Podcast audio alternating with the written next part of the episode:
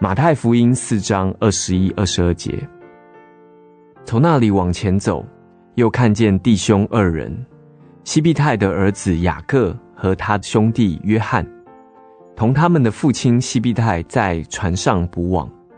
耶稣就招呼他们，他们立刻舍了船，别了父亲，跟从了耶稣。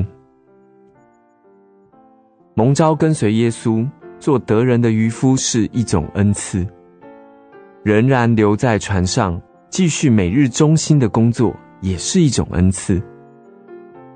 两兄弟进入一奇妙的生活中，常常得到新的任务、新的经验。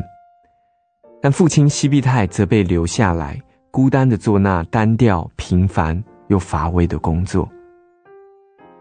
他乐意让两个孩子跟随耶稣，他却失去了一对有力的帮手来帮他拉网。尤其是现在，他年岁日增，比往日更需要帮手。但神的恩典是丰富的，虽然他自己不能跟随耶稣，但他得着力量，可以舍得让自己两个亲爱的儿子去跟随。他也得到能力，可以独自一人打鱼。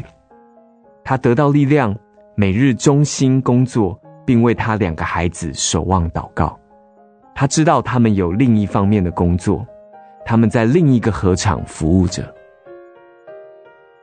马太福音四章二十一、二十二节，从那里往前走，又看见弟兄二人，西庇太的儿子雅各和他兄弟约翰，同他们的父亲西庇太在船上捕网。